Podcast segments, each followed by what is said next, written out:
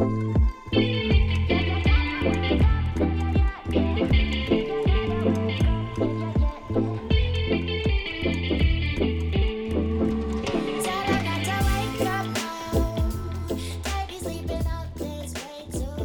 muy buenas con todos, días, tardes, noches, lo que sea muchachos. Bienvenidos a Octus Nómada.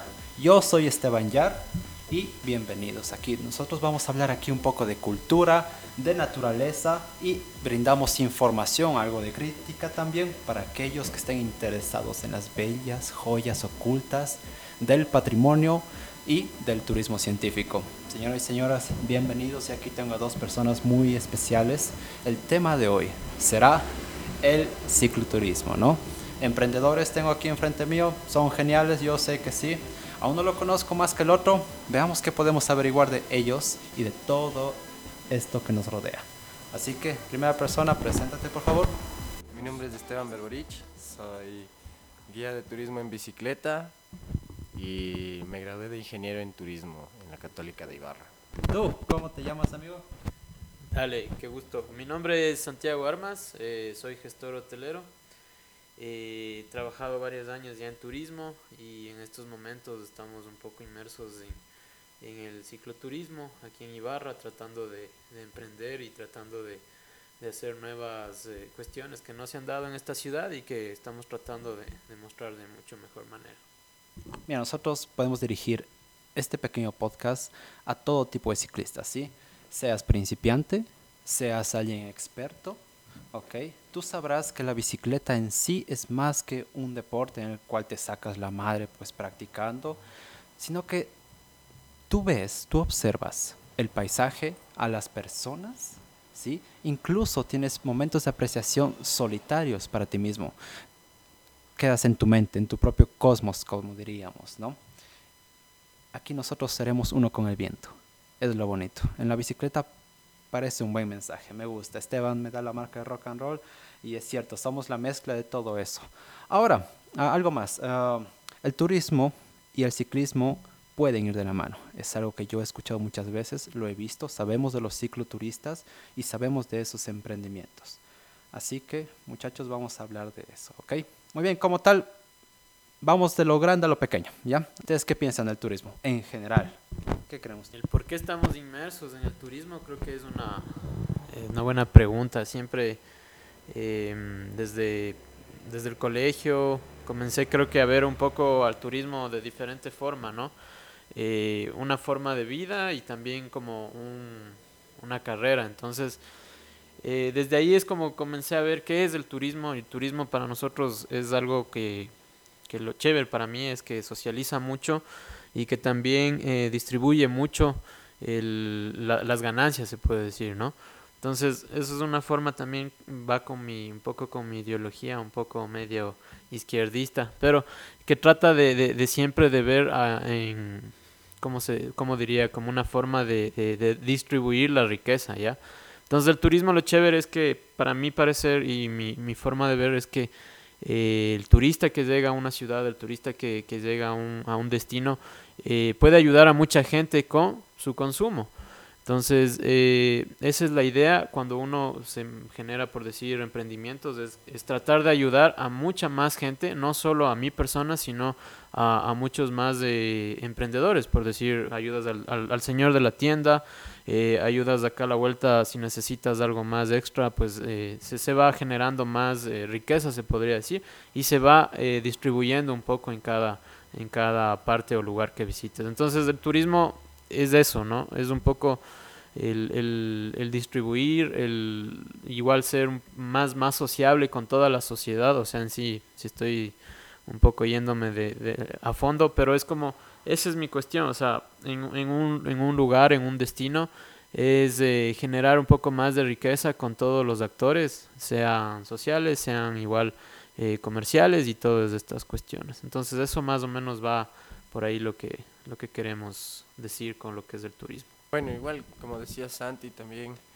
eh, yo también desde corta edad estuve bastante metido en la cuestión turismo, eh, súper chévere, me enganchó de una, ya sabía que, que, era lo que quería hacer, que era lo que quería estudiar.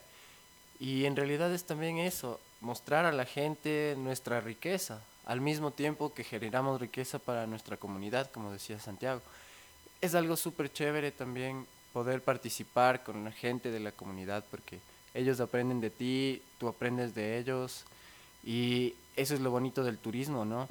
Mostrar todo lo bello, mostrar todo lo bonito que tenemos, porque en realidad tenemos un potencial enorme turísticamente. El único problema es que las autoridades o la gente de turno no saben o no tienen una idea clara de cómo eh, aprovechar estos, estos patrimonios que son naturales, culturales, vienen a ser bastantes cosas a la vez, ¿no? Podemos aprovechar el geoparque, la declaratoria de geoparque Imbabura, pero es como, como te decía, muchas veces las autoridades son las que nos ponen los, los peros y aún así nosotros seguimos ahí, echándole ganas, metiéndole full corazón a lo que hacemos y más que nada compartir los conocimientos que hemos venido adquiriendo de nuestras raíces, venimos aprendiendo sobre nuestras culturas milenarias y es algo hermoso porque aprendes de nuestras raíces y aprendes a valorar tu tierra y todo el todo lo que nos rodea, ¿no? Porque podemos aprovechar la historia de los caranquis, podemos aprovechar la belleza de los volcanes, podemos aprovechar los, los bosques, las montañas. Tenemos muchísimas cosas que son un potencial eh, para el atractivo turístico, ¿no? Genial, eh, me encanta la parte en la que mencionaron, bueno, dos puntos. Uh, dicen el tema político, ¿no? Siempre la distribución de riquezas, ¿no? Uh, ¿Dónde está Robin Hood? Muchachos, ¿ustedes cómo les ha afectado este tema? Sabemos que debe haber aquí una crítica y un llamado a atención, un jalón de orejas a ciertos políticos. Sí, y varía, me parece, en diferentes zonas. Incluso muchos se han inspirado en el exterior para implementar proyectos, pero ahora hay el apoyo del gobierno. Ustedes que están más metidos en esto, digan, muchachos, ¿cómo ha ido en eso? Bueno, cuando ya se habla de autoridades, sí es un poco complicado, ¿no? Eh, yo diría que aquí en el Ecuador sí, como siempre, en muchas eh, áreas la falta de atención de las autoridades es tremenda. Eh, el turismo es una de esas, esas áreas en la que no ha recibido nada de atención. Y, y sabiendo el potencial que tenemos, como decía Esteban, eh, tenemos demasiado potencial como, como país, como destino. Y han tratado de eh, promocionar estas autoridades desde que, yo diría desde el 2010 que comenzaron con esto de marca país y todo. Pero no, o sea, poco han ido tratando de promocionar, ¿no? Pero muchas veces cambian eh, la imagen, cambian, llega un nuevo gobierno, eh, cambia la idea, cambia el, motivo como se lo hace, eh, cambia la planificación y cambia todo. Entonces, de parte del Ministerio de Turismo creo que nos quedamos mucho. Eh, nos quedan debiendo las autoridades como siempre. En el turismo eh, dicen sí, el, turismo es, es, el tercer generador de, de, tercero o el cuarto más o menos eh, de generador de, de empleo y, y, toda esta cuestión, pero sabiendo eso no aprovechan y no generan más recursos para el turismo y eso es un problema tremendo. No, no se dan cuenta del potencial que tiene Ecuador para, para llegar a ser.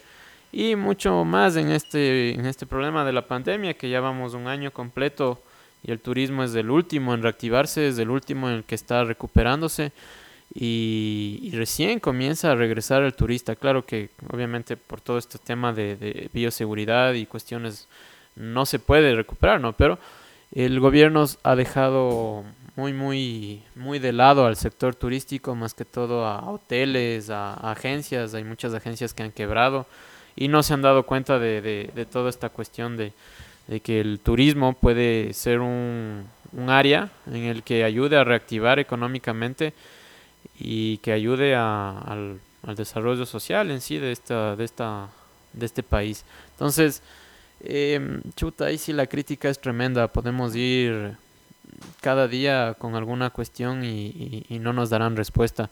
Eh, todo el año tengo muchos compañeros y amigos de guías turísticos. Todo el año, creo que un día al, año veía un post de, queja de que qué pasó Ministerio de Turismo, que no han hecho nada, qué pasó con nuestros eh, derechos, que qué pasó, que no nos han ayudado, que qué pasó con créditos y todas estas cuestiones. Y no ha llegado, entonces creo que es un, un tema que lamentablemente es súper eh, grave y esperemos que al menos ya con tal vez con el nuevo gobierno, eh, con las nuevas políticas veamos si es que hay un cambio, primero, eh, de, apoyo total al turismo eh, y más que todo con un poco más de, de, ponerle al turismo, eh, yo diría entre los segundos, casi el primero, porque créanme que el turismo es una de las áreas que puede ganar tranquilamente a, generar igual de, ingresos como el petróleo o como la minería, que, ahora tanto se habla, ¿no? Entonces, eh, eso sí, nos queda viendo el gobierno. Esperamos que el próximo gobierno y las próximas autoridades nos, nos comiencen a ayudar mucho más y comiencen a generar mejores eh, eh, no emprendimientos, sino mejores proyectos y, y, y, planifiquen de mucho mejor manera para que el país salga adelante con, con el tema turístico. Y claro que sí, eh, yo creo que aparte de la crítica a los gobiernos, a las autoridades, también creo que tenemos que hacer un mea culpa como ciudadanos, porque muchas veces hay proyectos innovadores, hay ideas que tienen la capacidad de diversificar la oferta, del turismo en, nuestra, en nuestro país, pero muchas veces eh, la forma de pensar de la gente adulta, de los mayores o la vieja escuela, como se dice, eh, muchas veces eh, piensan que es algo en contra de ellos. Te pongo un ejemplo así súper claro, ¿no? Nosotros antes gestionamos como centro cultural, gestionamos un parqueadero de bicicletas y nos, nos apoyaron como empresa de movilidad estaban obligados a hacernos y nosotros estamos en todo nuestro derecho. Pero resulta que los vecinos o un vecino que porque tiene un negocio y porque los autos no pueden parquearse justo enfrente de su negocio para comprar las empanadas o lo que sea, eh, nos hizo problema, hizo problema con el municipio y resulta que nos cortaron. Este, este, eh, este parqueadero iba a servir para eh, lo, el inicio de los tours, de los recorridos en bicicleta que íbamos a realizarlos. Pero bueno, eh, aún así nosotros también estamos proponiendo esto, este, este turismo diferente aquí en la ciudad, es algo que no hay. Es una idea súper innovadora y además que eso diversifica la oferta porque es culpa también de las autoridades que no haya un levantamiento de información de nuevos emprendimientos o de pequeños emprendimientos o incluso de ideas que nacen desde la academia, ¿no? Ese es el problema. Hace falta eh, un trabajo en conjunto entre el sector público, el sector privado y también la academia, ¿no? Las universidades que tienen bastante, bastante eh, que ver pero igual hay que ser ahí eh, una pequeña crítica porque nos falta investigación.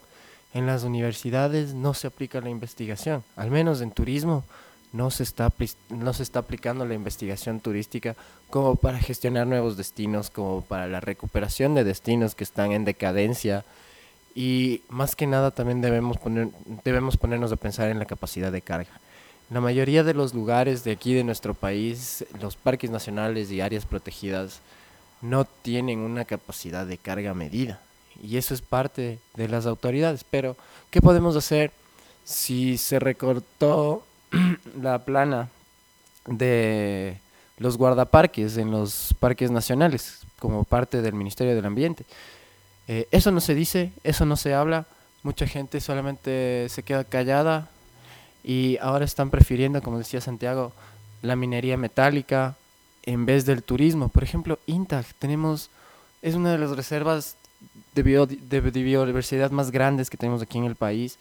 Es la cuna de especies endémicas que no existen en ningún otro lado del mundo, pero aún así las empresas mineras están generando conflicto con las mismas comunidades. Y eso tampoco se dice. Y es algo que nosotros que estamos inmiscuidos en este tema, tenemos que decirlo. Y mucha gente no le interesa, o sea, están haciendo hueco en la tierra y quieren sacar todo y en realidad ellos piensan que van a dar trabajo y pero no, a la final todo todo el dinero se va a ir para el extranjero, toda la plata, toda la inversión va a ser extranjera y la gente de la comunidad no va a ver nada de eso, ¿no? Más bien van a encontrar eh, un desastre ambiental que es muy probable que pase, como ya pasó en el Oro, como ya pasó en diferentes eh, provincias. Pero bueno, la alternativa que se está dando ahora es el turismo, ¿no? Turismo comunitario, el turismo científico también. Debemos proponer eh, y poner en valor la importancia del turismo científico, porque Ecuador, por ser uno de los países más mega diversos del mundo, tiene esta capacidad de albergar a turistas que sean específicamente científicos para buscar este tipo de animales, ¿no? Como por ejemplo, en el Yasuní tuve la oportunidad de conocer la estación científica y para realizar turismo científico es uno de los mejores sitios que puede haber en el mundo. Ecuador es una perla, pero por culpa de los malos gobernantes estamos eh, cayendo en la decadencia y en la desidia, ¿no? Y algo que eso me recuerda, ¿sabes? Eh, yo tengo amigos, en, bueno, ex compañeros y amigos, y de hecho diría que solamente es uno, porque eh, fue la única persona en mi curso que hizo una tesis igual sobre cicloturismo. Y él hizo el análisis de las ciclovías, estado y ubicación y, cómo se puede apoyar. Él creo que hizo incluso una, una especie de revista, ¿no? Y, um, y algo que resaltaba él ahí es que justamente por cuestiones políticas el Estado no estaba interesando en aplicar y hacer ver las ciclovías, ¿no? Y ya vemos cómo nos quejamos. El poner un lugar o donde estacionarnos con las bicis hace que el señor que esté vendiendo su comida no le permita generar ganancia a su perspectiva.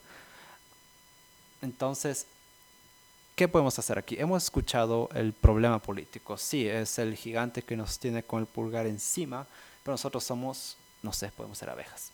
podemos picar, podemos volar, podemos ir muy lejos y llamar la atención. ¿sí? Pues nosotros nos podemos escuchar, ¿no?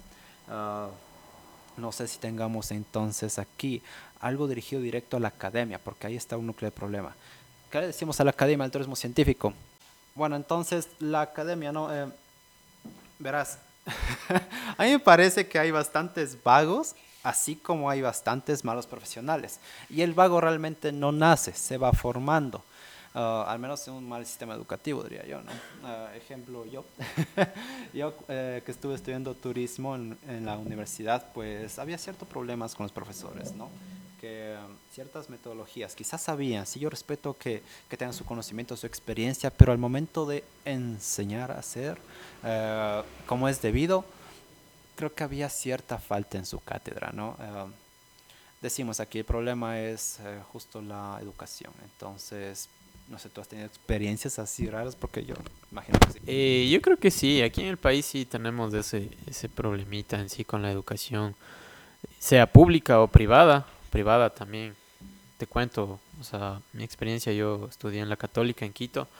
Y claro, hay, hay profesores que sí son súper interesados, em, que te enseñan la, lo que es la práctica, siempre están interesados a que vayas a la práctica, que veas cómo es la, la cuestión en, estos, en todos los lados, en agencias, en, en la parte pública, en el ministerio y en todas estas cuestiones. Pero también hay profesores que, que les vale un tren y que no te enseñan como deberían enseñarte, sino que para ellos llegar, dar la clase y listo y cumplir sus horas, con eso basta. Y obviamente ya tengo mi sueldo, tengo mi ingreso y con eso me quedo en, en, en cómo es en lo que es turismo y, y ahí se acaba, ¿no? Verás, te pongo otro asunto. Justamente tú me dices que llega el profesor, sí, solamente hace las cosas, ¿verdad? O sea, ya por llenar las horas, como se diría, ¿verdad? Um, mira, te hablaría aquí desde el punto de vista de un profesor, porque uh, lo he sido, lo soy. Eh, sea cual sea la cátedra, diría yo, hay cierto problema que es incluso ya con los rangos más altos, con el, la institución como tal. Le interesa que aprenda un estudiante, sí, pero por cuestiones, uh, claro, más monetarias. Uh, entonces el profesor se ve arraigado o se ve algo presionado por hacer cumplir las horas, si no el pago no será bueno, le exigen que vaya a un ritmo que quizás no sea el mismo el, o el más adecuado para que los estudiantes realmente se puedan interesar. Sí, entonces es un pequeño problema. Sí, ¿se puede superar? Sí. Hay profesores que lo logran hacer y logran hacer muy bien, otros no tanto. Entonces también es para los profesores, ¿no? Para quienes, ah, no sé, estudiamos cualquier materia, ya, cualquier eh, cuestión de universidad. El practicar ser un profesor parece ser la mejor manera de aprender junto a la experiencia eh, tangible como tal, ¿no? Una bonita combinación. Cuando enseñas es porque tú también sabes o vas aprendiendo más que un estudiante a veces y después sabes cómo enseñar bien. Mira que justamente había un profesor que nos enseñaba muy lindo. Eh, era un abogado, era un abogado este man. Y él nos dijo, muchachos, júntense al final de la universidad, fue en décimo semestre. Júntense, hagan un equipo, trabajen así. ¿Sí? y no le vendan nada al gobierno, háganlo privado, nos dice. Ustedes hicieron, por cierto, trabajo en conjunto, ¿no? O estudios, digamos, una tesis, digamos, un emprendimiento que justamente de la bofetada a los políticos que no nos quieran apoyar y de la mano a aquellos que nos apoyaron como tal, ¿no? Entonces, no sé, ustedes tienen... Y claro, sí, en realidad eh, esta tesis eh, más que todo de acá de Esteban. Eh, él es el que se dedicó mucho a lo que es el cicloturismo y a poner en marcha lo que es de tours en bicis aquí en la ciudad de Ibarra. Entonces, claro, eso es, como tú decías, desde estas, las tesis, los trabajos que, en la universidad hacíamos, eh, podemos generar más trabajo, podemos generar eh, oportunidades, podemos generar emprendimientos. Entonces, eh, ¿Cómo comenzó esto? Obviamente, como te digo, es Esteban el que, el que comenzó con la idea y en la que me ha invitado a ser parte de y hemos comenzado a, generar más investigación, más que todo aquí en, en, la ciudad, que, que, históricamente en lo que es historia y en lo que es patrimonio se nos ha ido perdiendo mucho y mucha gente ni le interesa sobre esto, como decíamos, la, la desidia, un poco la, el olvido de las autoridades sobre lo que tenemos como ciudad y lo que tenemos como, como patrimonio, porque a la final Ibarra es un patrimonio ah, ah, y todos sus alrededores, todas sus parroquias tienen ese encanto, esa, ese patrimonio que se puede rescatar, ¿no? Entonces va por ahí la cuestión, eh, lo chévere es como, como tú dices, es que eh, podemos sacar y podemos ser, eh, tener emprendimientos privados y no vender la idea a lo público para que ellos lo hagan, porque algún rato lo van a hacer mal y lo van a desarrollar mal.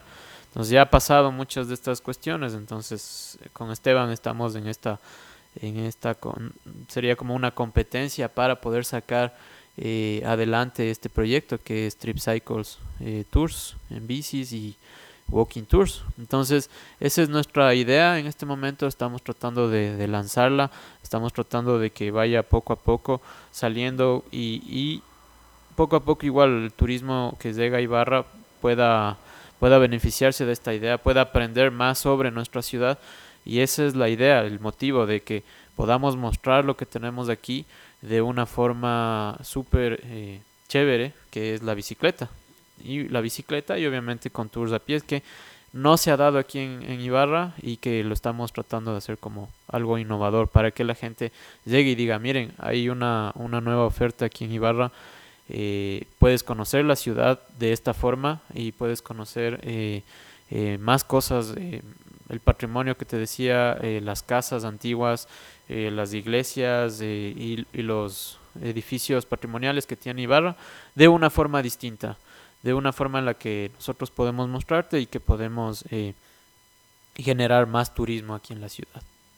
Y bueno, sí, en realidad esta es una idea que nació mientras estaba en la universidad, aproximadamente hace unos ocho años.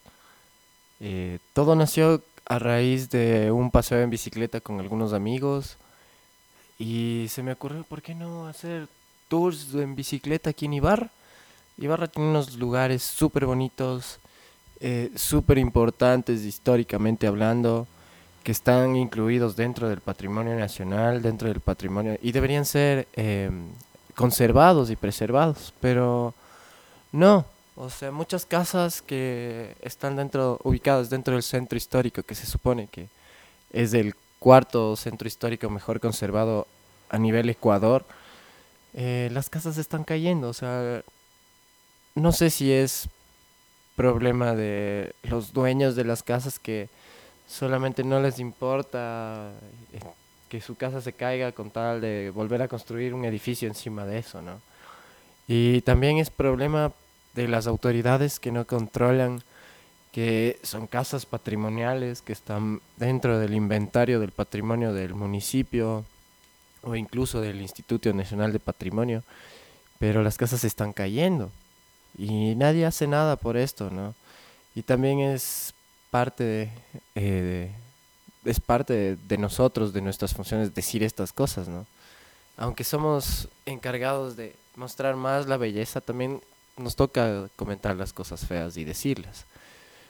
Eh, esto de los tours en bicicleta también nosotros queremos reflejar la belleza de nuestra ciudad, la belleza de nuestra gente, porque, como decía Santiago en un principio, nosotros queremos incluir al señor de la pequeña tiendita, al amigo migrante que tiene su pequeño emprendimiento, eh, a la señora que está vendiendo unos chicles o que está vendiendo aguas por la calle o eh, terminar en unos helados, comer unos helados con los turistas, invitarles, porque dentro de nuestros tours nosotros les incluimos eh, un snack ya con el, con el pago del, del tour y también el alquiler de las bicis en el caso del bike tour, ¿no? Eh, nosotros tenemos más o menos unas siete rutas, eh, más de siete rutas diferentes a escoger, cada una con su temática propia. Eh, detrás de esto hay un trabajo bastante grande de investigación bibliográfica, investigación histórica, visita a los lugares, hemos, hemos realizado fichas de, inventario de los sitios, tenemos nuestras rutas organizadas, preparamos nuestro guion históricamente eh, acorde a cómo fue la realidad, porque muchos de los tours o de los recorridos que he escuchado en, diferentes lugares, te, dicen datos que no son, ¿no? Te dicen datos que son tergiversados o que son cambiados de, sitio. Y bueno, es entendible porque muchas veces nosotros como guías tenemos una confusión entre las fechas, tenemos un montón de fechas que aprender y un montón de números que se te cruzan a veces, ¿no? Es entendible. Pero nosotros hemos tratado de hacer lo más acorde con, con la historia, lo más perfecto posible se puede decir. Y, y sí, nosotros estamos organizando desde hace mucho tiempo. Por esa razón podemos decir que ya tenemos experiencia y sabemos lo que hacemos eh, hay bastante trabajo detrás de todo lo que hemos venido trabajando hasta ahora. Y tú me dijiste antes también que era por parte, parte y parte, ¿no? Tanto del gobierno como de nosotros mismos. Tomar, como dicen otros, la conciencia de hacer las cosas. Yo he visto que muchos otros emprendedores también siguen haciendo, ¿no? Y no es solamente el cicloturismo, es en muchas otras cosas que se relacionan en la rama. Uh, aquellos muchachos se han sacado la puta se han sacado del aire y aún falta mucho más que hacer. Sabemos que hay muchísimo más por lo cual seguir emprendiendo, trabajando. El turismo sí está, está un poco hundido en el lodo. Pandemia, mal gobierno, no hay plata de paso. En cualquiera de los casos hay que sudar. Hay que sudar y hay que sudar por nosotros y por los que queremos. Por el gobierno como tal, no, por el país. Por el país sí. Y si es que vamos más allá, por el mundo entero, el cicloturismo se aplica en todo lado. Sí, se aplica de mejor manera o más amplio en otros lugares. Y tienes que irte creando un físico, la costumbre a andar en bici, que de por sí ya es genial. Sí, eh, hablaron los muchachos de, de apreciar cultura, naturaleza, sí, de todo, incluirte y ayudar a los demás. Entonces por ahí ya puedes ver que hay algo más allá de solamente pedalear, ¿no? Ah, no olvidemos algo, es peligroso. He visto ya cuánta gente, oye, que, que si ha tenido sus accidentes en las noticias salen en el periódico como mínimo, bueno, chuta que hablo periódico. ahí puedes ver nomás ya ah, un meme de un tipo ahí caído, todos riéndose, pero el accidente está ahí. Y fue un ciclista, me acuerdo alguna vez vi que llegó un bus, no le vio, no le hizo tanto daño, pero lo golpeó de lado, me parece y hay otros peores que pueden resultar en la muerte. Maldición es, es fuerte ver eso. Ah, y eh, de quién es culpa, entonces no sé. ¿De quién es? Y ustedes, muchachos, no sé si han vivido primer plano este tipo de cosas? Eh, bueno, antes no, en realidad sí he sufrido un poco lo que se llama, eh, ¿qué, qué diría? El tránsito agresivo aquí en, en Ibarra, que se puede decir que no hay respeto por el peatón, primero, y no hay respeto por el ciclista, y no hay respeto también hasta por las motos, ¿no? El problema es un poquito más grande, ¿no? En todo el Ecuador no tenemos esa cultura vial que, que necesitamos, porque eso, esa cultura vial nos va a llevar a, a, a no tener vidas eh, regadas en las calles, ¿no? Como decías, estos accidentes sí ocurren muy a menudo. No me ha pasado, por suerte. Eh, creo que sí, sí he entrenado bien en las calles. no he tenido problema, pero sí, eso es lo que tratamos de hacer igual aquí con, con Esteban, de no... Exacto. eh, tratar de, de, de, de, enseñar a la gente y más que todo a nuestros turistas cuando vamos de, cómo ir en, en, la calle, de cómo eh, manejar a la defensiva, porque hay que manejar así a la defensiva en estas calles. Ibarra es algo pequeño, sí, en realidad no, no tiene mucho problema por decir como es en Quito. Esteban ha trabajado allá en, en, en, Quito y ahí sí, yo, yo estudié en Quito, no utilicé mucho la bici allá, vivía muy cerca de mi universidad, entonces no había necesidad, pero sí me imagino cómo sería ir por todas esas avenidas, es una velocidad tremenda, que cogen todos los automóviles, no respetan la, la, la velocidad permitida y es eso te digo, o sea, la cultura vial aquí en el Ecuador sí es súper eh, mal enseñada y la gente no, no quiere aprender. Muchas veces se les dice, hey, tú tienes la culpa, tú estás haciendo esto mal y la gente piensa que, que, que uno le está eh, contrariando y, y, comienzan los problemas o los conflictos entre peatones, entre ciclistas y entre eh, conductores que muchas veces se creen dueños de toda la, la calle. Entonces sí es un problema súper gigante en el que debemos eh, nosotros eh, generar un poco más de educación y las futuras generaciones creo que ya tienen que venir con ese chip de, de, respeto al, al, al, otro, que eso es lo que tenemos que mantener, el respeto al otro en la calle, al, al peatón, al ciclista cuando va por la calle. Y el respeto significa eh, igual, respetar eh, la, el semáforo, respetar las veredas, eh, no cruzarse de, de, calle si no, si no tiene un paso cebra ahí. Eh, igualmente no, no insultarnos entre nosotros, respeto total. Y ir poco a poco, que esperemos en unas futuras generaciones ya nuestros hijos no tengan este problema grande, porque como tú sabes, ya has escuchado, en el Ecuador mueren alrededor de 3.000 víctimas de, por accidentes de tránsito más o menos al año. Entonces es súper, súper grande el problema. Eso es lo que tengo entendido, cada año varía, hay veces que baja, hay veces que sube y, y eso. Entonces en un futuro tengamos este tengamos esta cultura vial que nos ayude a, a, a desarrollarnos como sociedad, ¿no? Eh, sí, pues eh, yo tengo la, la experiencia de haber podido trabajar en bicicleta y movilizarme tanto en Quito como en Ibarra. Y es bastante loco. Se supone que los choferes profesionales, entre comillas, eh, deberían tener más conciencia, pero son los peores, son, en realidad son nuestros enemigos prácticamente, porque no les interesa, o sea, por el hecho que están protegidos por una carcasa de... ¿A ti te ha pasado algo, un accidente medio feo? No, por suerte hasta ahora nada no me ha pasado. Eh, sí he tenido bastante, bastante cuidado. Y no, basta, es más que nada es, creo que es algún sexto sentido o, eh, no sé, nunca me pasó nada, he visto accidentes de ciclistas, eh, pero no, hasta uh, muy pocas veces eh, ha pasado romper un espejo y nada más, ¿no? Pero de eso no, no se ha pasado. La idea es que sí, nosotros también nos enfocamos bastante en la seguridad nuestra y de nuestros turistas, porque va una vida en una bicicleta, ¿no? Y la gente piensa que, como decía antes, por el hecho de estar protegidos por una carcasa de probablemente de una a cinco toneladas de metal, piensan que una persona que está en una bicicleta de qué sé yo, 7, 8 kilos, eh, no importa.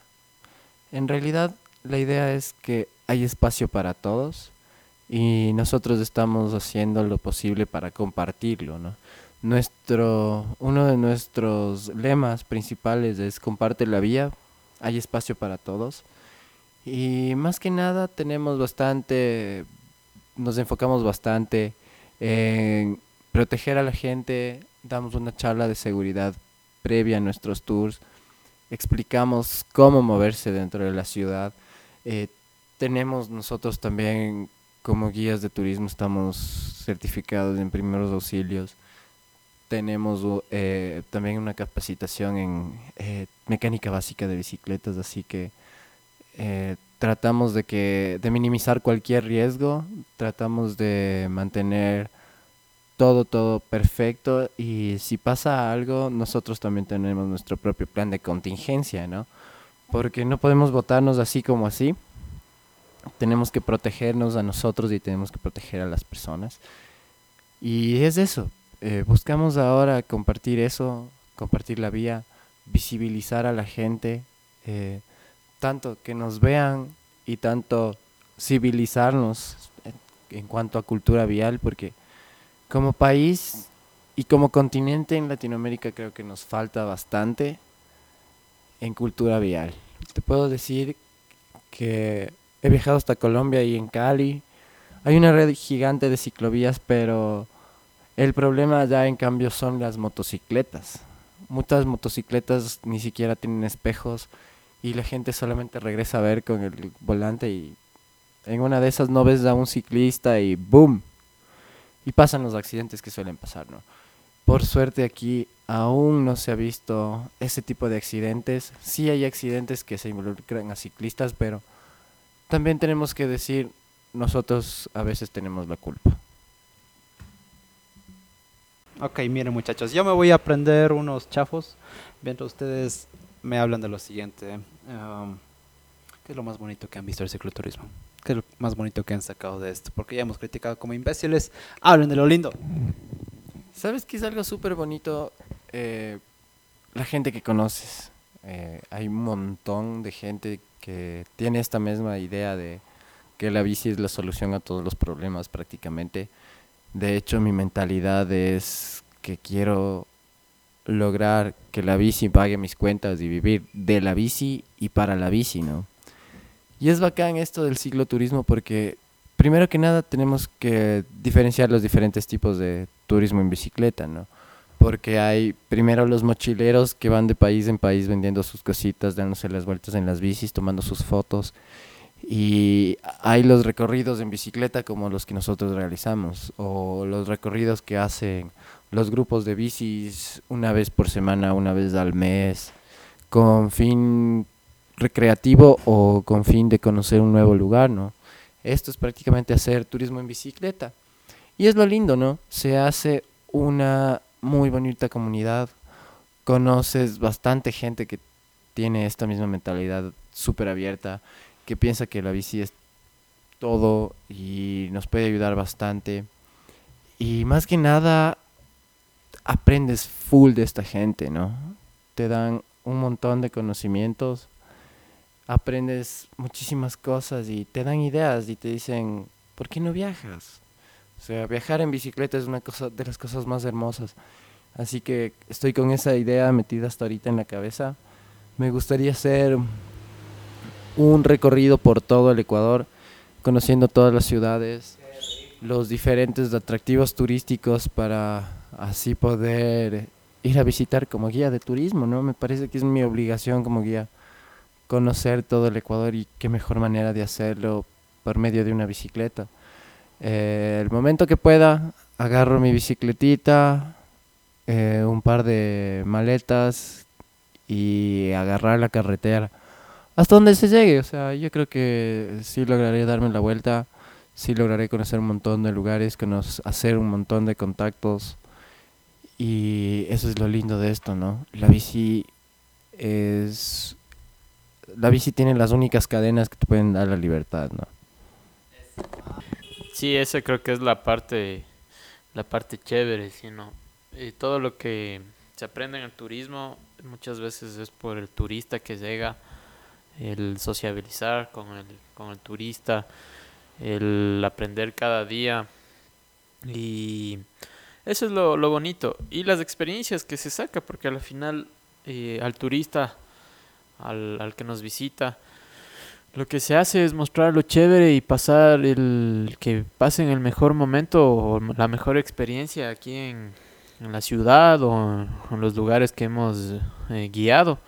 Entonces eso es lo chévere de, de, del turismo que, que uno aprende y a la, aprende de las personas cada día y también enseña mucho de, de, su, de su ciudad, de su cultura, de, su, de sus tradiciones. Entonces eso es lo, lo bonito del turismo, que se puede eh, enseñar mucho y hay una como, como sería un conocimiento que se adquiere de, del turista y nosotros también generamos conocimiento hacia ellos. Entonces eso es lo, lo bacán. Y claro, y también los, porque hay muchos eh, amigos que se hacen, ¿no? Que a la final regresan después de, de uno o dos años igual y se sigue, sigue disfrutando esa amistad de, de, de los turistas que, que, poco a poco nos visitan aquí en, en el Ecuador. ¿Cuántos amigos han hecho ustedes, muchachos, a, a raíz del cicloturismo o a raíz de todo lo que involucra? No, no solamente eso, sino el, por ejemplo, cuando conoces a alguien nuevo de una comunidad, ¿sí? Porque está haciendo cicloturismo por ahí o quieren emprender por ahí. Uh, ¿Qué tipos de personas han conocido en el camino? Bueno, hay de todo, de todo, conoces de todo en este en esta vida, pero creo que en mi experiencia personal de las mejores personas que conocí por medio de la bici y del turismo en bicicleta fueron mis jefes, prácticamente. Mis jefes de Quito Bike Tours, eh, Alex y Ombi. Alex un quiteño y Ombi una australiana, le decíamos la gringa de cariño. Eh, eran gente súper linda, que tenían una mentalidad bastante abierta y lo mejor de todo es la forma en la que nos conocimos, ¿no? Creo que el momento de la entrevista de trabajo conectamos automáticamente con ellos y comenzamos a trabajar súper bien, hicimos un muy buen equipo de trabajo, pero de repente por algunas razones, eh, la sociedad que había en Quito Bike Tours con otra pareja también eh, se disolvió y bueno, se vendió, se empezó a vender la empresa y pasaron un poco de cosas. La idea es que todavía siguen siendo ellos eh, parte de esta sociedad con una nueva chica que ahora es la, la segunda parte de Quito Bike Tours y se está reactivando poco a poco, ¿no? Y esto es lo chévere de conocer a toda esta gente que anda en bici, que le gusta eh, mostrar la belleza de nuestras ciudades en bici. Te pongo un ejemplo. Uno de los recorridos que más me gustaba eh, hacer en Quito era el tour cultural. A la gente le encantaba darse una vuelta en bicicleta por la floresta. A la gente le gustaba bastante visitar los mercaditos, pero ahora por esto del contexto de la pandemia es bastante difícil realizarlo. ¿no? Eh, igual, como te decía antes, estos, estos jefes, Alex y Ombi, que les quiero un montón, les guardo un cariño bastante grande, porque me enseñaron muchísimas cosas en realidad. Con ellos aprendí bastante todo lo que es la operación, de, operación turística en bicicleta. Y fue una de las mejores cosas que me han sucedido en la vida. Son personas bastante importantes, les quiero un montón. Y por esa razón creo que también me enfoqué a hacer esto de los recorridos en bicicleta ahora aquí en Ibarra, ¿no? todo esto nació porque eh, prácticamente todas las cosas fueron encajando poquito a poquito. Eh, la gente apareció eh, de, de, la nada y ahora ya empezamos con un pequeño emprendimiento. Estamos empezando, empezando, pensando hacer el lanzamiento porque igual por este pretexto de la pandemia hemos parado bastante, nos hemos quedado a medio a medio camino ya teníamos prácticamente todo listo para invitar a, a, gente y hacer nuestro lanzamiento de los recorridos. Pero bueno, eso está en stand-by todavía, pronto lo haremos. Y pues eso, o sea, la gente, el turismo en bicicleta me ha dado bastante, bastante. O sea, puedo decir que estoy bastante agradecido con, con el haber trabajado con esta gente, haber aprendido full. Y nada, esta es mi pasión. Creo que de ahora en adelante sí voy a seguir trabajando de esta manera. Me encantaría hacer recorridos más largos en bicicleta. Tengo un par de ideas locas, como por ejemplo hacer recorrido de haciendas en diferentes eh, ciudades del Ecuador, ¿no? que se puede decir sería una ruta de bikepacking, que es otra modalidad de turismo en bicicleta que está sonando bastante. Eh, probablemente mucha gente haya escuchado de esta carrera, la Yaku 330, que recorren diferentes eh, lagunas y son más o menos, el equipo que ganó hizo 77 horas más o menos de pedaleo. Eh, y son, el recorrido viene desde Cumbayá, pasa por Mojanda y terminan en, eh, pasan por Piñán, a la laguna de Piñán, Intag, perdón, Intag, a ver, la ruta es Mojanda, Intag, suben a la eh, laguna de Piñán y terminan en Urcuquí. Eh, son 330 kilómetros de puras subidas, bajadas, caminos de lodo, Chaquiñán. Y la idea de esto es que todos los equipos van armados con todos los juguetes de camping en sus bicicletas. Tienen ropa, tienen comida, preparan. 77 eh, horas fue el, equipo que más tiempo hizo. De ahí los otros llegaban en 110, habían otros que llevaban 113, 114 horas. Porque obviamente no eh, algunos no lo ven como una carrera, eh, más bien te tomas tu tiempo, no te importa llegar a, llegues último, ¿no? Tú disfrutas del camino porque ¿de qué te sirve pasar por los mejores paisajes si no te tomas un tiempito para meditar, apreciar la belleza de lo que te rodea, eh, qué sé yo, tomarte una foto o comerte un helado por último, eso sería algo hermoso, pero es eso, ¿no? Ah, el cicloturismo es, es una belleza rico, diría yo. Sí, pues eh, uno siendo aquí un principiante, nomás he apreciado hasta, hasta la esperanza. y ya de por sí es lindo, ya de por sí es bello. Mirar la ciudad, mirar las montañas. Oh, brother, no puedo aguantarme las ganas de sentarme y solo verlo, meditarlo, así como dijiste. y claro, mi agua, ¿no? No se olviden tomar agua. Este podcast es patrocinado por el agua, en general, el agua. Bebe agua. Y sí, con Santi, experiencias, algo bonito con naturaleza o cultura. Eh, lo el turismo, lo chévere, como decíamos, es, es a conocer nueva gente, ¿no? Sí me han pasado algunas eh, cuestiones, más que, que, que cuestiones chéveres con turistas también es que cada día uno aprende más, ¿no? Hasta de lo propio que tenemos, por decir, eh, trabajo ya tres años y medio en Zuleta y antes de eso yo no conocía muchas de las eh, de los paisajes que se encuentran en estos lugares y de los lugares que puedes visitar que son súper recónditos y nadie conoce y nadie te lo dice hace 5 o 6 años, ve, en Zuleta hay esta parte, por si hay el Cunro o el Páramo, y que poco a poco he ido, he ido conociendo.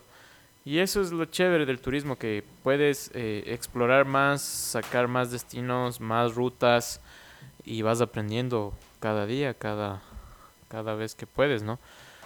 Entonces eso es lo, lo bonito del turismo, que poco a poco vas sacando más más lugares que visitar, más lugares que mostrar y más eh, gente que mostrar, porque no solo es que aprendemos, como les decía, del, del, turista, sino que cada vez y cuando que se visita, por decir, usualmente hacemos uno de los tours también, que, que es con la, la, otra empresa que trabajamos, es visitar a los museos.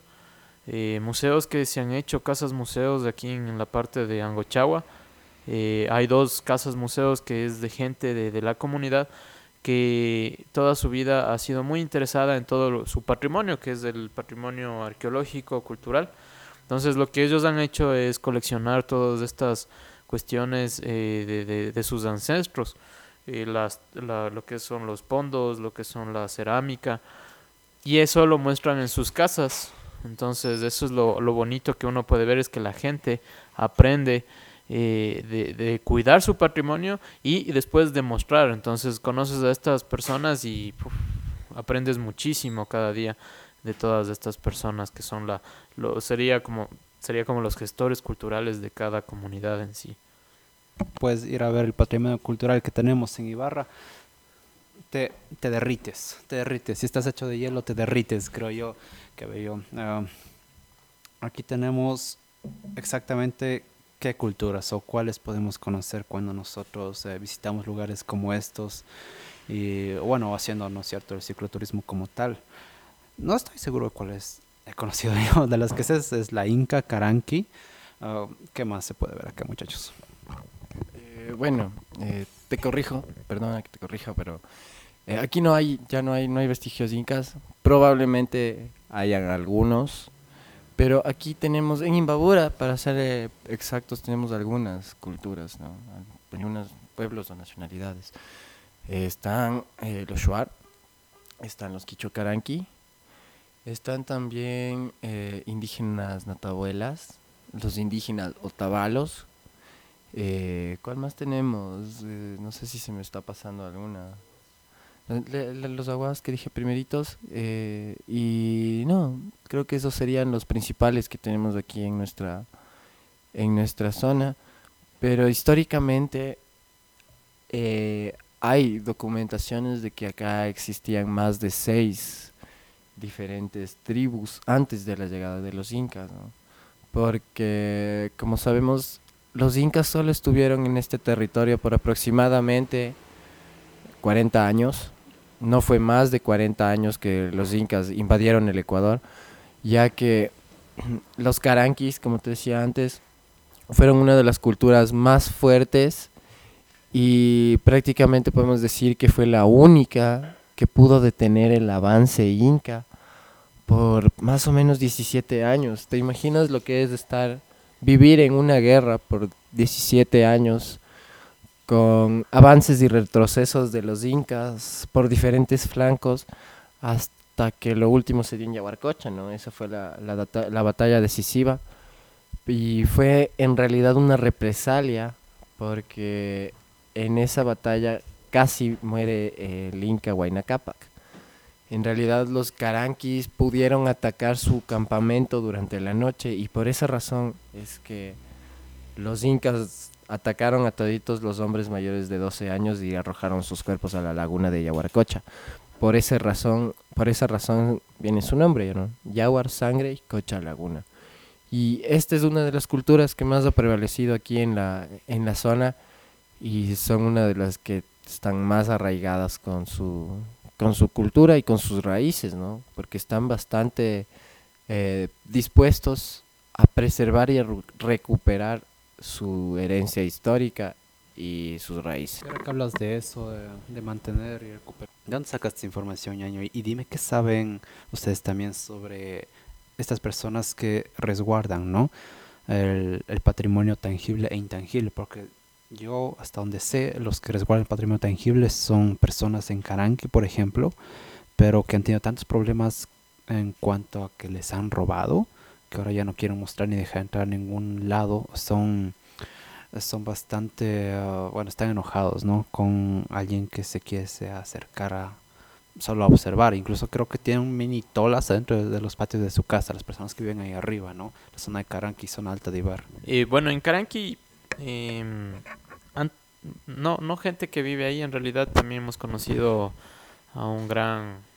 Eh, un gran, se podría decir, como historiador, no es, no es estudiado como historiador, pero es el eh, señor Raúl Rosero que nos ha enseñado mucho acerca de, lo, de la cultura caranqui. Y él se podría decir que es como uno de los que guarda y trata de generar más eh, protección hacia estos lugares. Entonces, eh, él es uno de los que nos ha enseñado. Y las otras personas son eh, en los dos museos que, que, visitamos usualmente cuando hacemos los tours, que es el primero la Casa Museo Carangue en Zuleta y el otro es el Maltahuas, no, es el Samayhuasi de, del señor Colimba en Angochagua. Entonces estos señores, eh, ellos en sí eh, que son parte de la comunidad eh, Quichua Caranqui de esta, en la parte de Angochagua, son los que mantienen estos museos y tratan de que de mostrar al turista todo lo que tenemos como cultura y, tratan de mostrar todo esto que te decía la arqueología eh, amable Chachalo es el señor que te digo dueño de, Casa Museo Carangue él tiene eh, los vestigios que te menciono y también tiene una un, un poco de, de, de huesos encontrados en una tumba cerca en, eh, de ahí de, de Zuleta en un, en un centro arqueológico. Entonces él lo que trata de mostrar siempre es toda la, la cuestión de, de, de, de, que la gente y, y, de su comunidad se sienta orgullosa de, sus pasados y de sus raíces. Entonces él lo que hace es mostrar mucho sobre las tolas, las pirámides que existen en los alrededores de Zuleta y trata de motivar a que la gente vea que se puede hacer estos espacios para poder seguir eh, teniendo esas raíces y esas, esas cuestiones culturales que, la gente tiene. Entonces esos son los que, que te podemos, algún, alguno de estos ratos está de irnos a dar una vuelta por ahí para que conozcas y que, y que veas estos dos museos que son súper chéveres y aprendes mucho al visitarlos y ayudas también a las personas que lo manejan que necesitan mucho en sí de la visita para poder subsistir como, como, eh, como un centro de, de, de, como un museo se podría decir, ¿no? Y mira que eh, los museos justamente donde puedes encontrar, eh, donde sea, tienen una manera de, de, administrarse y de adquirir los recursos, ¿no? Como este ejemplo que todo empezó con esta persona, ¿verdad? Que tuvo las piezas y las, las juntaba, la idea fue surgiendo, personas que ayudaron como tal, ¿verdad? Entonces sí me encantaría ir. de ley me encantaría, claro. A sacarnos el aire en la bici y a... Y bueno, a, visitar todo este tema cultural, saber mucho más.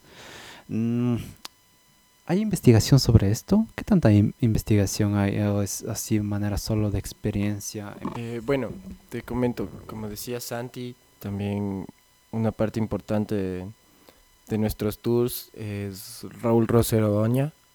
Pues él tiene experiencia de eh, más o menos 35 a 40 años como archivador histórico de la, del Cantón Ibarra y él tiene acceso y conoce prácticamente cada documento eh, que se encuentra ubicado aquí en el archivo histórico. ¿no? Por esa razón es la que tenemos bastante información histórica eh, comprobable y verificable de diferentes fuentes que podemos utilizarlas para, para realizar nuestros tours, ¿no? Al menos los culturales creo que son los que más demanda tienen, lo, los que a mí me gustan personalmente. Por ejemplo, el, de la, el del recorrido Caranqui es uno de los que más me, más me interesa, más me gusta, porque prácticamente desempolvamos el pasado y llevamos a la gente en un viaje en el tiempo utilizando una bicicleta prácticamente, ¿no? Y es súper chévere porque además de esta investigación eh, bibliográfica e histórica, eh, con Santiago nos hemos dedicado a hacer un poquitito de investigación arqueológica, se puede decir, eh, especialmente en la zona de Aloburo. Realizamos una, un pedal, una ciclada hasta allá y nos metimos, de, bueno, tenía una corazonada de que era un sitio estratégico, Caranqui, y en efecto, así resulta que era un pucará, eh, seguramente de la data de la época de la revuelta o de la batalla de Yaguarcocha, porque pudimos encontrar muchísimos vestigios. Eh, te cuento que hay muchas, encontramos muchas piedras que tenían forma de punta, como cuchillos, lanzas o, o algo así por el estilo encontramos pedazos de vasijas bastante grandes, pedazos de eh, piedra labrada, piedra volcánica labrada, bastante grandes también. Obviamente estos son retazos de algo mucho más grande, pero se puede apreciar por la forma y por los dibujos, eh, por la pintura también, que son de, de tipo Caranqui o Inca Caranqui porque obviamente hubo un mestizaje, ¿no?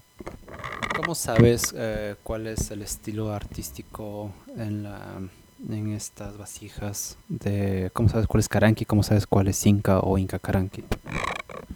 Bueno, justo aquí en, eh, en el Centro Cultural Tola eh, podemos encontrar un par de libros en los que hay un par de ilustraciones e incluso en los museos hay también varias piezas arqueológicas que obviamente tienen su respaldo y su archivo histórico.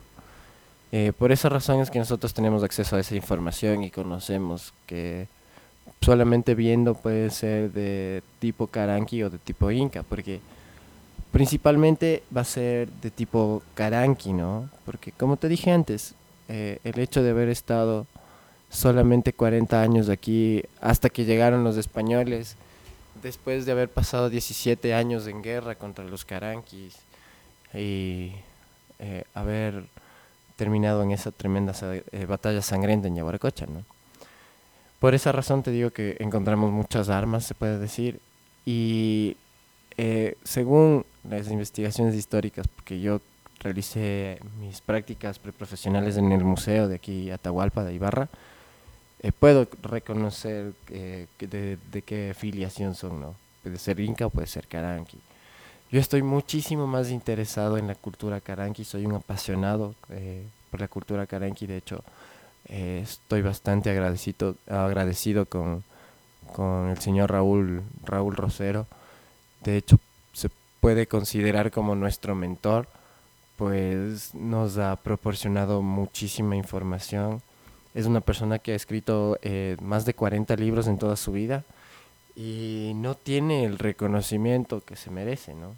Por parte de las autoridades y por parte de la gente en general, porque este señor conoce la información de cada casa aquí en el centro histórico de Ibarra.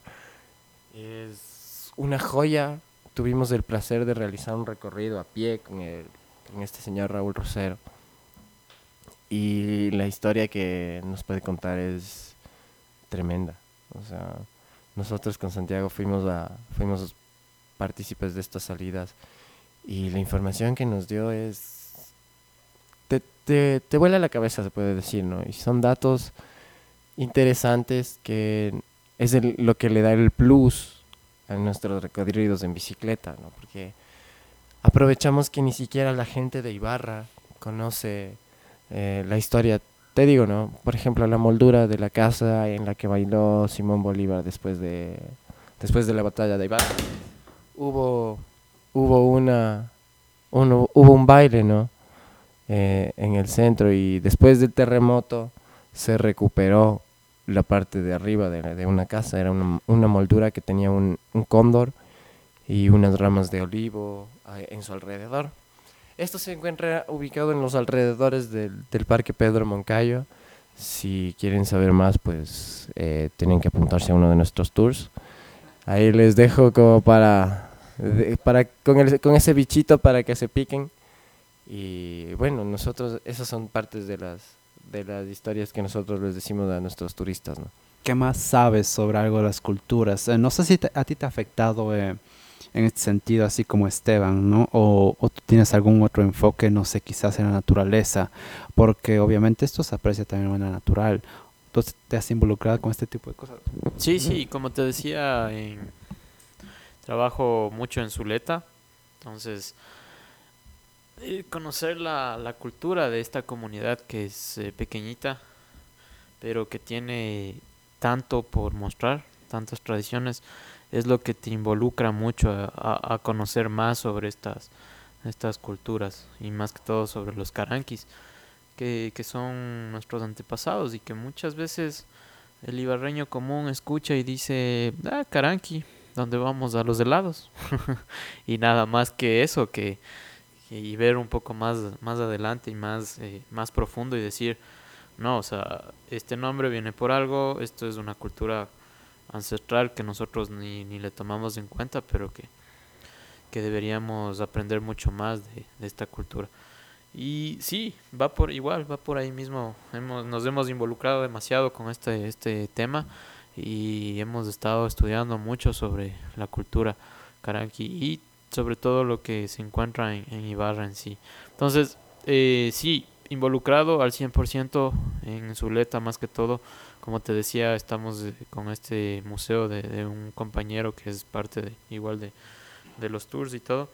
Eh, él lo que muestra mucho es todo esta, este bagaje cultural y baja- bagaje o sea, de tradiciones que tiene toda la comunidad de Zuleta. Y es bonito, cada día se aprende más, cada día eh, se ve mucho más sobre, sobre esta cultura. Y eso es lo que a la larga como personas, yo y Esteban y don, y don Raúl también, que es muy muy aficionado a todo lo que es la cultura caranqui, nos da para mostrar a la gente y también nos da como para sentirnos mucho más orgullosos de lo que tenemos.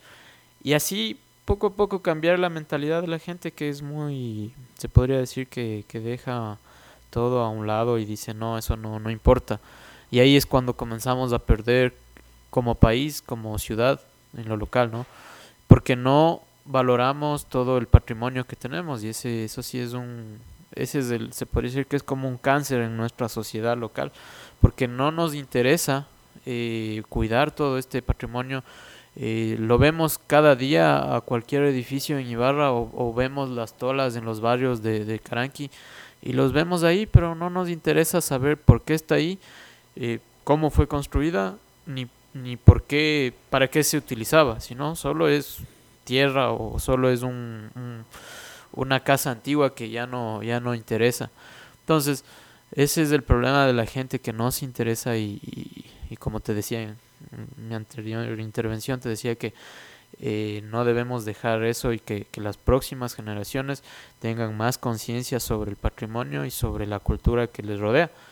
Porque eso es lo que interesa y eso es lo que nos genera como país una fuerte identidad. O sea, tratar de armar esa identidad que muchas veces está perdida en el Ecuador, pero que a través de esto, de, recordar todo lo que tenemos como patrimonio, puede ir cambiando, ¿no? Entonces, ser más orgullosos de esta cuestión y ser más empáticos en lo que tenemos y lo que el otro ha generado en sí, que es la, por nuestra cultura indígena y que ha generado con todas sus tradiciones y que se ha ido dando en nuestra sociedad.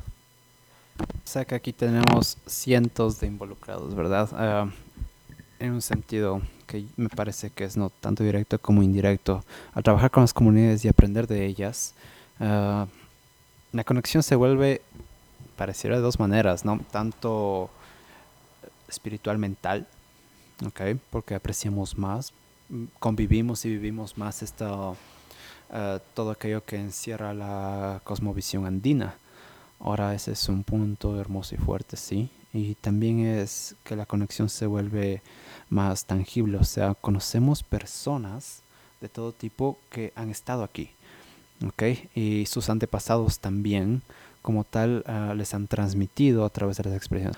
Ah, el señor Raúl, que lo hemos citado algunas veces aquí, pero bueno, em, como tal, también menciona que o hace reflexionar el hecho de que el conocer personas como tal es lo que forja la historia y la cultura, es el accionar, ¿no? Y cómo influenciamos. He aquí, diría yo, la manera interpersonal en la que todos estamos conectados. Eh, la sociedad en la que vivimos, a manera política, a manera cultural, a manera, a manera deportiva, a manera del turismo, todo crea un impacto. Eh, sí, hay dificultades, de ley que hay, y, y se pueden superar de lo lindo. claro que sí. Mira cómo se va creando un pequeño impacto social, ¿no? Sociocultural. Eh, también se crea económico, pues se crea un trabajo directo e indirecto, aunque sea de poquito.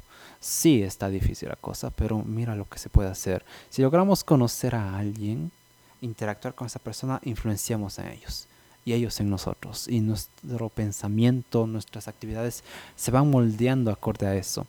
Pareciera que esta es una manera en la que las personas realmente tienen un consciente más conectado.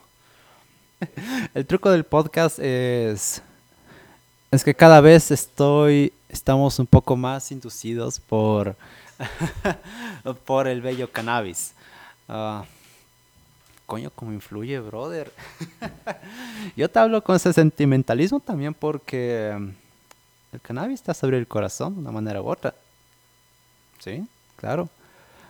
ah, todos estamos de acuerdo en que eh, hablar cambia, ¿no? Cambia las cosas. ah. O si no, inténtalo, a ver qué tal te va. ¿Cómo te ha influenciado el cannabis? Dime. Bueno, ¿sabes qué es algo bastante loco? que el cannabis como tal me ha ayudado bastante en la toma de decisiones y más que nada le veo como una planta medicinal, ¿no? Porque el hecho de ser consumidores responsables, al mismo tiempo que trabajamos, podemos disfrutar de los beneficios de esta planta, ¿no?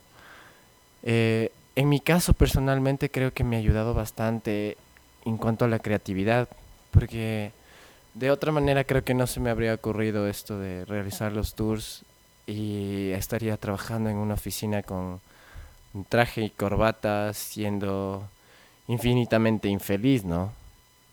Cosa que mm, no me parece tal.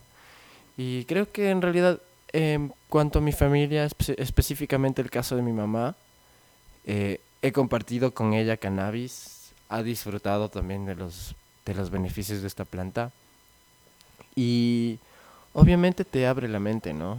Eh, es algo súper, súper importante recalcar de esto. Esta planta une a la gente, ¿no? y te hablo en mi experiencia personal, el haber consumido cannabis con mi madre eh, nos unió muchísimo como madre e hijo. Creo que nuestra relación se afianzó muchísimo. Igual el mismo hecho de, como decías antes, el haber compartido cannabis con, con Israel eh, marcó nuestras vidas, ¿no? Influenció bastante eh, nuestro ser. Y creo que si eh, lo consumimos de una forma bastante responsable, eh, no habría ningún problema, ¿no? El problema es cuando ya abusas y pierdes el control. Como, como, di- como se dice vulgarmente, yo vacilo la huevada, la huevada no me vacila a mí. Y sí, es... En esta sociedad ahora es bastante mal visto el hecho de ser un consumidor de cannabis. Es un tabú impuesto bastante, eh, bueno, principalmente por dos, una o dos generaciones anteriores a nosotros. Y es importante tocar este tema, ¿no? El hecho de haber conversado con mi madre de esto ya me, me dio una, una visión bastante diferente de, de cómo es de llevar esta, esta cosa, ¿no? Me abrió bastante la mente. eh, muchas veces eh, el, hecho de usarlo en cremas, en pomadas, ayuda a tus dolores. Eh, también pude ayudar un poco a paliar los efectos eh, en, en mi abuela, que estaba a punto de, de fallecer. Eh, le dábamos aceite de cannabis, empezamos a darle mantequilla de cannabis. Ella comía mantequilla regularmente con, con tostadas, le gustaba comer mantequilla con pan. Y le dábamos de- le daban en tostadas, ¿no? No, la idea era relajarle, ¿no? O sea, algo súper suave, algo bastante tranquilo, porque obviamente la demencia senil es, es algo bastante fuerte, ¿no?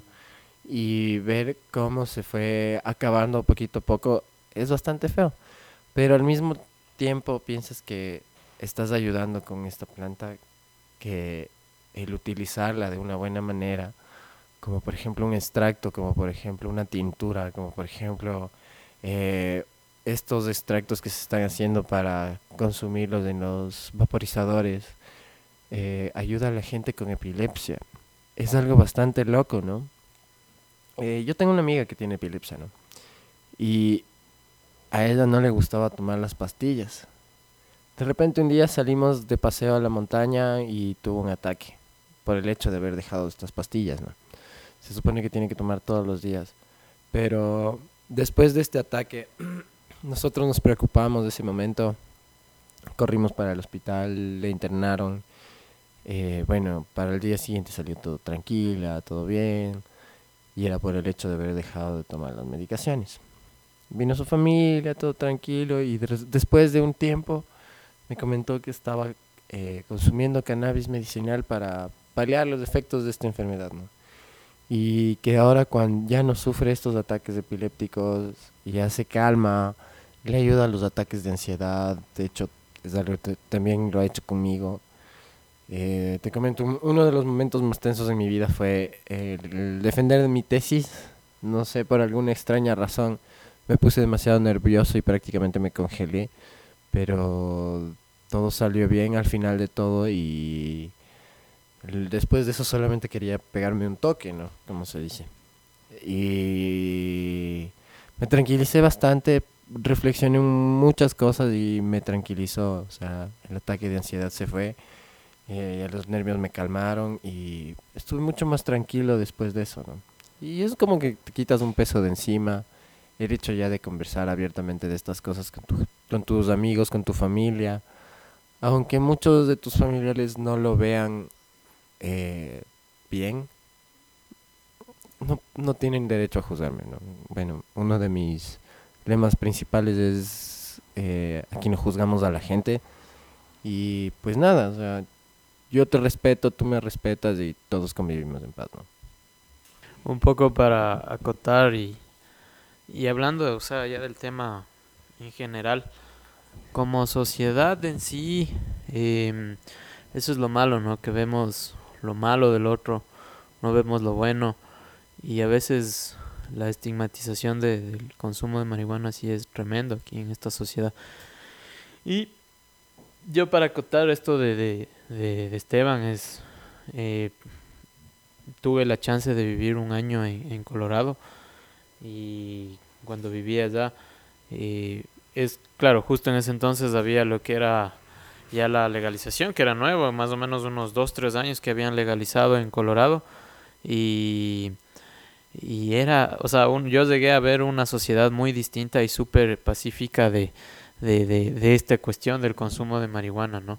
Entonces, eh, ahí es donde muchas, muchas veces tenemos que ver a, otras sociedades como para poder avanzar y, ver qué es lo que pasa ahí. Y lo que pasaba ahí cuando yo viví es que había mucha tercera edad que consumía eh, lo que es de marihuana, porque obviamente era legal. Y era mucha gente de 70, 80 años que consumía una por recreación y otra también por eh, medicinalmente. Entonces uno decía, no había problema ahí, no había robo, no había, no había enfrentamiento, la policía no tenía que, que, ser hostil muchas veces por, por, por ver a- a gente consumiendo. Entonces eso cambia mucho en estas sociedades y creo que el Ecuador tiene que aprender mucho, ya, ya creo que debemos un poco madurar en todos estos temas, más que todo del consumo de marihuana, porque mucha gente aquí, profesionales eh, de, todo, de la salud, de, en, derecho, mucha gente que yo conozco consume y, y no está bien que se lo haga muchas veces eh, ilegalmente, ¿no? Entonces ya creo que es com- hay que comenzar a hablar eh, de, de un poco de la legalización en estos países, porque creo que no, no nos debemos quedar en ese, en ese tema en sí. Bueno, ahí está justo mi tema favorito, el incluir a las personas en, en esto de la cultura canábica. Y es lindo, ¿no? Porque partiendo de la familia, por ejemplo, por ejemplo, partiendo de la familia, ah, puedes crear un cambio.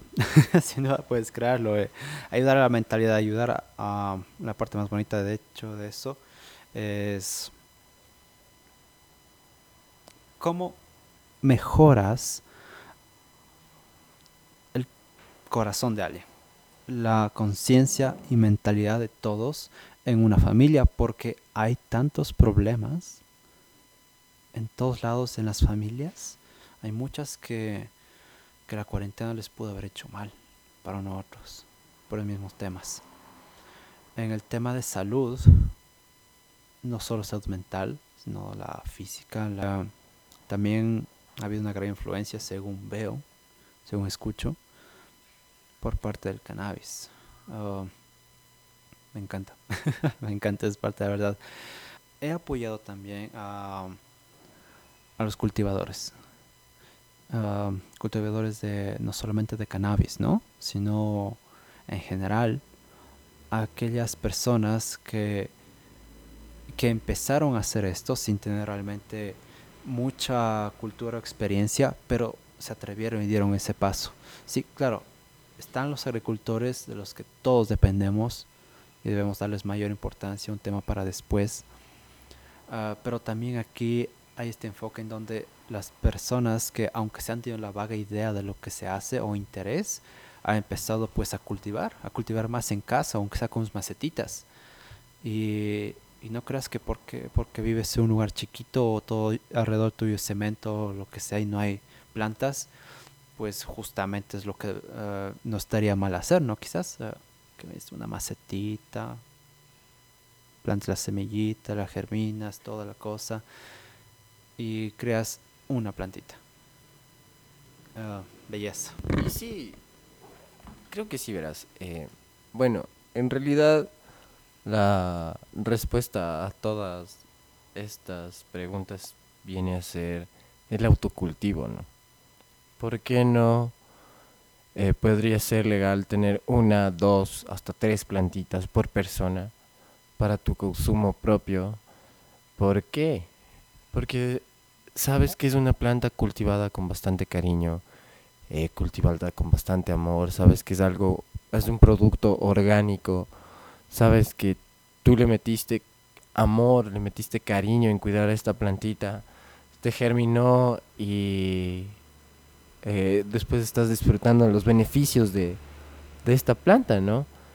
Y es algo loco, que la gente, bueno, esté mal visto ahora.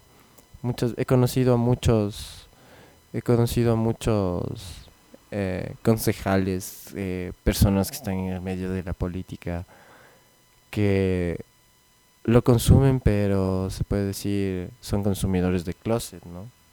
Se dice como que lo consumen, pero solamente escondidas. Y bueno, es parte de la idiosincrasia de nuestro país. Creo que es momento de, de dejar estas hipocresías, ¿no? O sea, y por qué no ser uno mismo, decir abiertamente que somos consumidores de cannabis. Es eh, incluso menos dañino que fumarse un tabaco o tomarse una cerveza. De hecho, eh, yo estoy dejé eh, de tomar trago, dejé de tomar fuerte.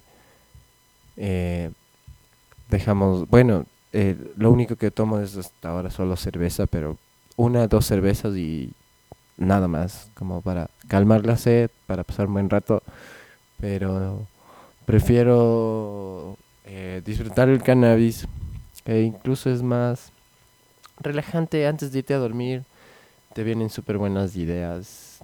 Eh, es algo súper chévere porque si te sientas un día con los efectos del cannabis y te pones a anotar en una lista todas las ideas que se te vienen a la mente, eh, tal vez en una de ellas sea la idea millonaria, ¿no?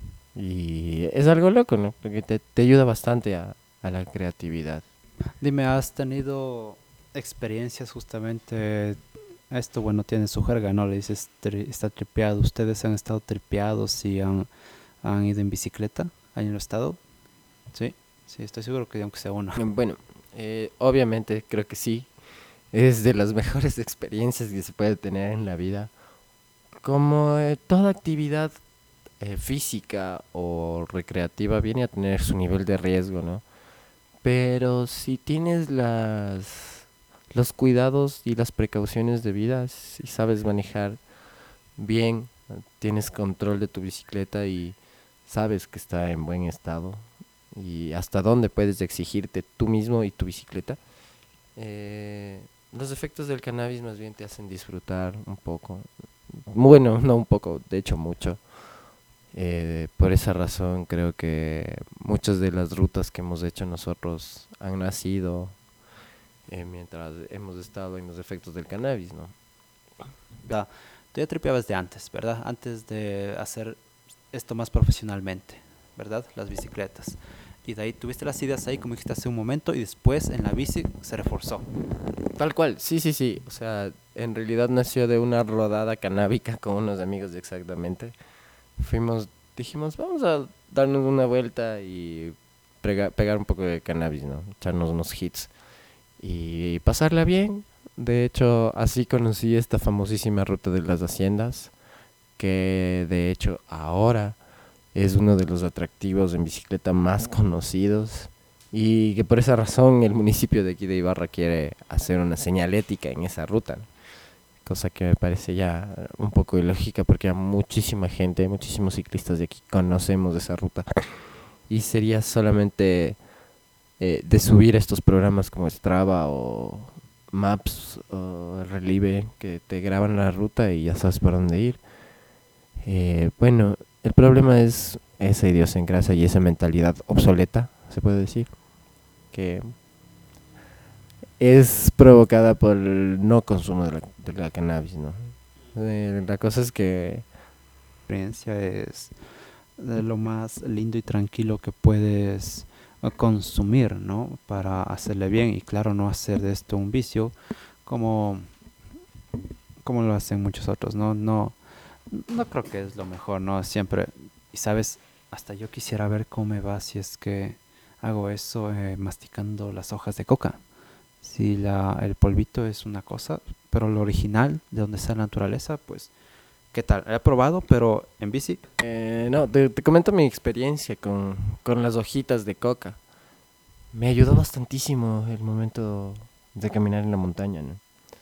Pues tuve la oportunidad de acompañar a unos amigos que son biólogos, que son estudiantes de biología, hacer una investigación en el páramo del Antizán, en los glaciares, cerca de los deshielos de los glaciares, ¿no? Y justo uno de estos amigos me comentó, oye, tengo hojas de coca para masticar, ¿te gustaría probar? También eh, le pusimos un, un poquito, unas, eh, una cucharita de, de bicarbonato. Y no tienes idea cómo contrarrestó los efectos de la altura. Fue algo espectacular, ¿no? Y en realidad creo que desde ese momento eh, tengo un poco más de resistencia cuando estoy en la altura, en momentos, en sitios altos, y me ha ayudado bastante, ¿no? Por eso creo que las hojitas de coca masticadas son súper sanas, son súper orgánicas, obvia, eh, siempre y cuando sean cosechadas de plantita, ¿no? Obviamente no vas a comprar de esas que venden en, en, en los mercados. Bueno, en los mercados también tienen algunas que son buenas, pero ya mezclan con otras hierbas, ¿no? Eh, como más para otros otros propósitos. Pero esa es mi experiencia con las hojas de coca. Creo que para la altura, por ejemplo, cuando te vas al, al teleférico, cuando era niño me tomé un té de coca y me ayudó muchísimo. Cuando fui al páramo en el Antisana también me ayudó muchísimo masticar las hojas de coca. Y creo que como plantas tienen un beneficio bastante grande. ¿has consumido algún otro tipo de planta? ¿Qué me dices de los honguitos? Ya no es planta, ¿no? Pero también tiene su experiencia. O, o no sé, alguna otra cosa bonita relacionada a esto. Sí. Eh, sí, te cuento que sí he tenido experiencias psicodélicas con los hongos. Y bueno, te cambian la vida, ¿no? Te dan una perspectiva totalmente diferente del mundo. Te abren la mente y te hacen verte a ti mismo como persona, ver tus propios errores. Y asimismo dejas de juzgar a la gente, ¿no? Ya se te van los prejuicios y en realidad por eso por los honguitos estoy volví a Ibarra de hecho una vez que probé y estuve por la montaña eh, se manifestaron y me dijeron ¿qué estás haciendo viviendo en Quito? ¿qué haces ahí desperdiciando tu tiempo? tú, tú tienes algo grande tú, algo grande te está esperando y tú tienes que ser quien descubra eso y fue una de las razones por la que renuncié al trabajo en Quito y me vine para acá. Porque yo me considero una persona de montaña, ¿no? Y como te digo, eh, tengo bastante afinidad con la cultura caranqui, con todos los vestigios caranqui. Me considero como parte del pu- pueblo caranqui, ¿no?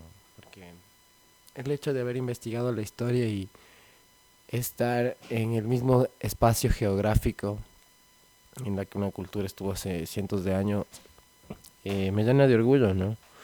Y me hace dar cuenta de nuestras raíces bastante, bastante fuerte.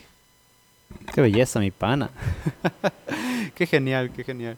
Oye, brother, sabes, eh, justamente tú que mencionaste esto de la inclusión, ¿no?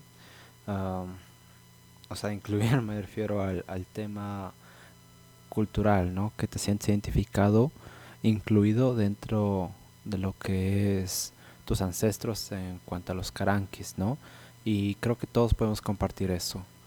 Um, por ejemplo, a mí me ha afectado en el sentido de que siento un, un especial apego con, con esta cultura quichua.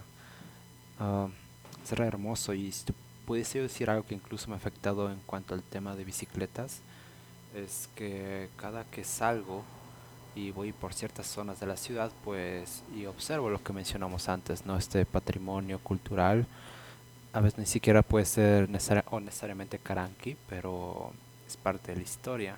He observado bastante de eso eh, en todos lados, pero hay esta perspectiva que quiero saber también por parte de ustedes, es que cómo esto les ha afectado también en, más allá de su vida profesional, también en la personal. O si es que había una combinación de este tipo de cosas, ¿no? Chuta, el tema de inclusión.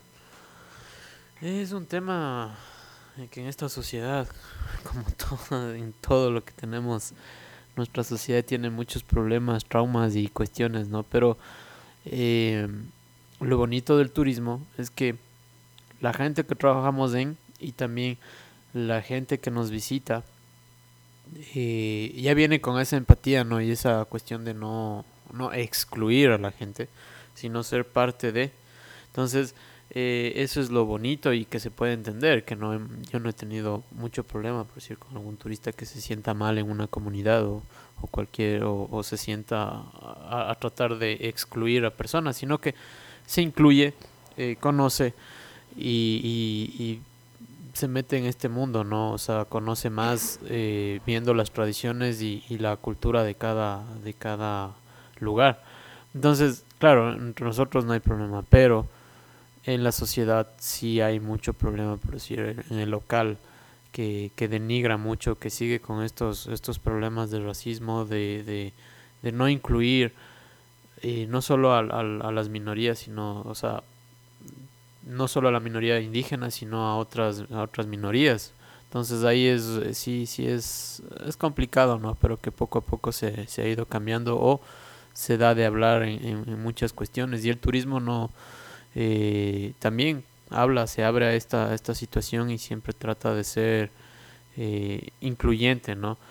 he, he, tenido la oportunidad, por decir, donde trabajo, en la Hacienda Zuleta, eso es lo chévere que que también hemos trabajado con mucha gente de, otros lados, hemos trabajamos con, con, la comunidad, trabajamos igual, eh, si es que tenemos huéspedes o turistas discapacitados, pues también tratamos de incluir, ¿no? Y de tener esa inclusión con, con toda la gente, sea de por una minoría, sea todos son bienvenidos porque todos pueden disfrutar de eh, del turismo, eh, sea en, otros lugares, sea aquí. Entonces eso es lo, lo bonito, ¿no? De que muchas veces en el turismo somos muy, eh, se podría decir, muy abiertos en muchos temas y no tenemos problemas de, de, de, que haya racismo, de que haya eh, exclusión hacia otras minorías en sí. Bueno, yo creo que es bastante eh, complicado también esta parte de la inclusión y más que inclusión creo que también se viene a dar una apropiación cultural muchas veces por parte de los turistas, ¿no? Porque obviamente vienen con un souvenir y muchas veces han llegado eh, específicamente hacer negocios en Zuleta y en Otavalo y es parte de la forma en la que se da a conocer también nuestra cultura, es parte de eh, cómo los turistas extranjeros también aprecian eh, una cultura totalmente diferente, pero estando inmersos en ella, ¿no? Nada que ves desde lejitos y le ves un pero a todo, eh, sino que más bien la gente más humilde son los que más comparten, los que más abiertos son en cuestiones de hospitalidad y humildad, ¿no? Y esto es bueno recalcar porque es importante que se dé este intercambio cultural en vez de, se puede decir de esta manera, porque primero, primeramente el turista aprende del lugar en el que visita, además de que ya va estudiando con anterioridad a dónde está viajando, ¿no? Porque en estos tiempos los turistas averiguan con anticipación a dónde están yendo, qué es lo que hay, qué es lo que no hay, qué pueden encontrar y cuál y absolutamente cada mínimo detalle, ¿no? Y por esa razón es que vienen específicamente a lugares como estos a vivir la cultura. He conocido bastantes extranjeros que se enamoran de aquí del Ecuador porque en realidad tenemos más de 35 diferentes pueblos y nacionalidades en todo el país. Y es algo que se debe aprovechar, sino que en vez de aprovecharse se está perdiendo porque muchas de las generaciones actuales eh, se están rehusando a utilizar sus vestimentas tradicionales, a seguir utilizando su idioma tradicional, eh, que viene a ser parte del patrimonio, ¿no? Y es triste ver por ese lado que se está perdiendo. Al mismo tiempo que hay personas como nosotros que estamos bastante eh, interesados en el rescate cultural, la preservación y la conservación del, del patrimonio. Cosas por parte y parte, ¿no? O sea, tanto por el turista como por las mismas personas que forman parte de la cultura a la cual uh, uno puede acudir para apreciar, observar e interactuar, ¿no? La apropiación cultural puede ser por parte de aquellos que lo han ido perdiendo. Ejemplo, digo, hay, y esto es testimonio, ¿no? De, de las mismas personas de, esta cultura, los quichuas, um, donde dicen, al menos los más ancianos, que los jóvenes han estado perdiendo gran parte de la identidad, ¿no? Muchos no saben hablar quichua, dicen, y, es menester, me parece ahí, um, para evitar que se pierda, ¿no? Y ha se ha ido perdiendo algunas partes de este patrimonio intangible, conocimiento de cómo realizar alguna cosa, por ejemplo, uh, algo que mencionó alguna profesora hace algunos años, Norita Benítez, uh, me menciona que el conocimiento sobre cómo realizar la, el sombrero de la cultura natabuela prácticamente ya se ha perdido con una señora que falleció. No sé qué tan cierto pueda esto llegar a ser, pero ella lo aseguró, lo aseguró y ella, bueno, le puedo creer y, estará también aquí, voy a hablar con ella. Y, y si es así el caso, pues es es claro en parte algo malo, sí, porque en, sí se va la cultura, pero también creo que es un proceso que históricamente puede ser inevitable en algunos puntos. En la historia hay bastantes pérdidas y ganancias en estos temas culturales. Pasa, ¿no? Si observamos el pasado, es así, ¿no? Sabemos que el presente sigue este curso. ¿Qué me dicen del futuro? en el futuro, ¿qué creen que pueda pasar? Ah, porque estamos siendo influenciados por toda esta cultura, por el cicloturismo, por lo que hemos venido hablando hoy, incluso añadamos el cannabis. todo va realizando un cambio en la cultura turística, ¿no? Donde uno se apropia de eso, lo conoce, lo ama, otros quizás no tanto, pero iba, va moldeando, ¿no? el pensamiento y las modalidades, el modus vivendi de muchos lugares y personas. ¿Qué creen que pasa a futuro? Negocio del turismo, la cultura como tal. ¿Qué creen ustedes, muchachos? Sí, como dices, ¿no? Es cambiante. El turismo en sí se va adaptando muchas veces a todo lo que, lo que va pasando en, en, lo global, ¿no? El mismo hecho, por decir, la, la pandemia va a cambiar muchas formas de cómo hacer turismo eh, formas de respeto también a, la cultura o, formas de cómo va el turista a, a, cambiar o, va a ser cómo va a ser el turista no en un futuro entonces eh, sí va sí va a ser un poquito bueno hay que ver no hay que adaptarse en sí a todos estos cambios no creo que haya mucho problema lo bueno del turismo es que enseña muchas buenas cosas en sí eh, acerca de todo lo que es el, no racismo, el, el, no dañar una cultura también. Que se pueden adaptar todas las culturas, sí, va a ser eh, en un futuro muy, muy distinto. Eh, como dices, puede que haya pérdidas como ha habido muchas pérdidas de, muchas culturas y de muchas tradiciones. Y eso creo que es el mundo, va cambiando poco a poco, pero ¿qué podemos ver en el futuro? Nosotros como parte de, como actores de sí, nosotros al menos aquí en Ibarra es como tratar de mantener eh, nuestras tradiciones que poco a poco se han ido perdiendo, pero las que hay, la gente, el externo, el turista, sé que eh, sí, sí, lo, sí lo valora, entonces cada vez y cuando que visiten, pues mostrar más de, de lo que somos y de lo que tenemos en sí. Entonces, eso. Creo que sí va a haber muchos cambios, pero pues vamos, vamos viendo qué pasa.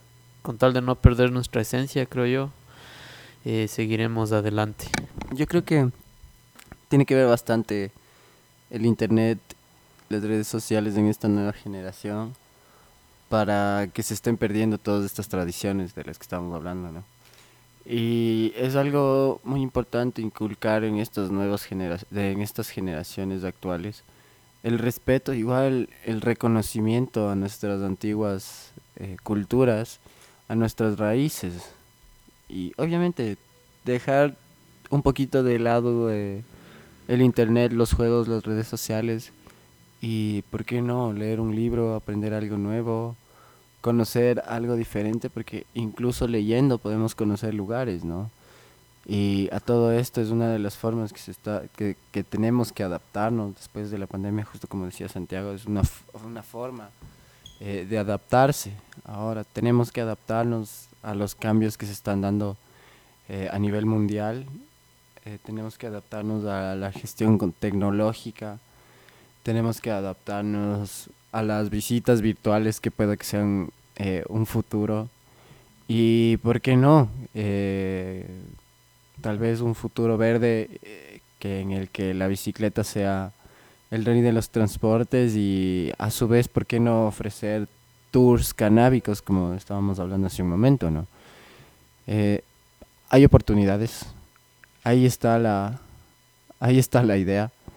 Es cuestión de que las autoridades se pongan las pilas y pues apoyen, apoyen tanto a los las nuevas iniciativas en el turismo apoyen a las nuevas iniciativas empresariales con el cáñamo, a la alternativa con el cannabis medicinal, recreativo y lúdico, que vienen a ser alternativas, primero que nada, amigables y al mismo tiempo súper rentables por el hecho de generar bastantes impuestos, ¿no? bastantes ingresos de divisas por este mismo hecho.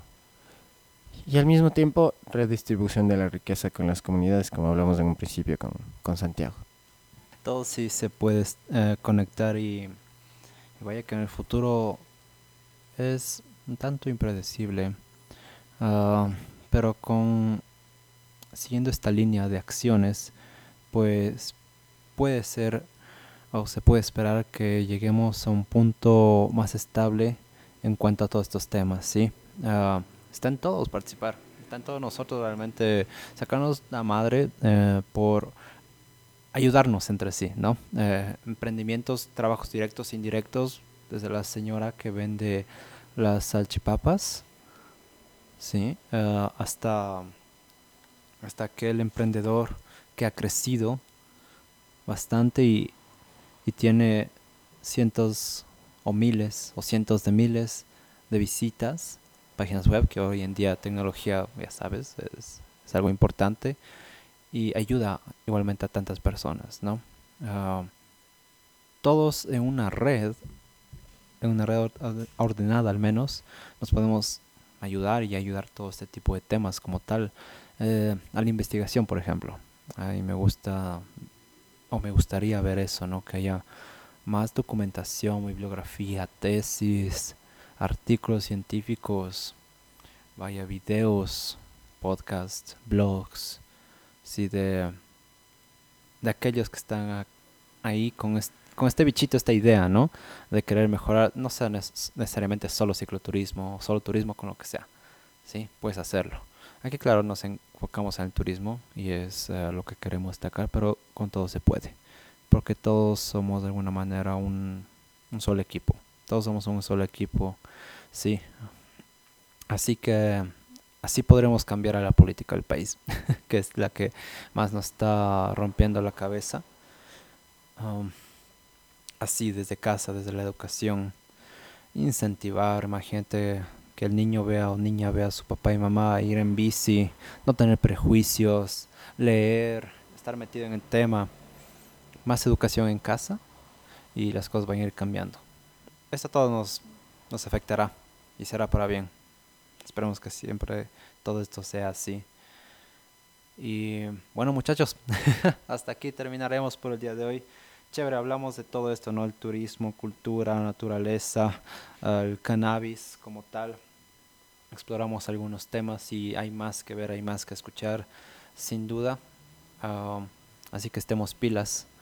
Es siempre un honor hablar con cualquier persona con pasión en un tema y aquí tengo a dos personas geniales que, que han compartido algo interesante de un punto de vista bastante diferente, uno crítico eh, de lo que todos queremos escuchar. Así que muchachos, muchas gracias. Eh, genial, mencionen por favor, digan el nombre de su emprendimiento, emprendimiento, redes sociales, que nos escuchen todos. Ahí, sigan muchachos. Bueno, claro, eh, el nombre de nuestro emprendimiento es Trip Cycle Tours and Experiences y el número es 0988 29 11 80. En Instagram estamos como Trip Cycle Tours. Eh, sí, igual mi número es del 096-012-3614 por si necesitan cualquier servicio en sí con TripCycle, estamos a la orden. Y también en los emprendimientos comunitarios que les decía, Zuleta Experience también nos puede encontrar en Facebook y eh, Instagram. Cualquier novedad, si quieren visitar estos maravillosos lugares, estamos a la orden con TripCycle y Zuleta. Entonces nos pueden contactar nomás. Gracias eh, y si no, nos sigan nomás. Muchas gracias, muchachos son geniales. No las plenas, sí. Del puta estar con ustedes. Primer episodio, baby. Muy bien, eh. que suene la música, pues dale, adiós y no se olviden de tomar agua y tripear mucho, muchachos. Hasta luego.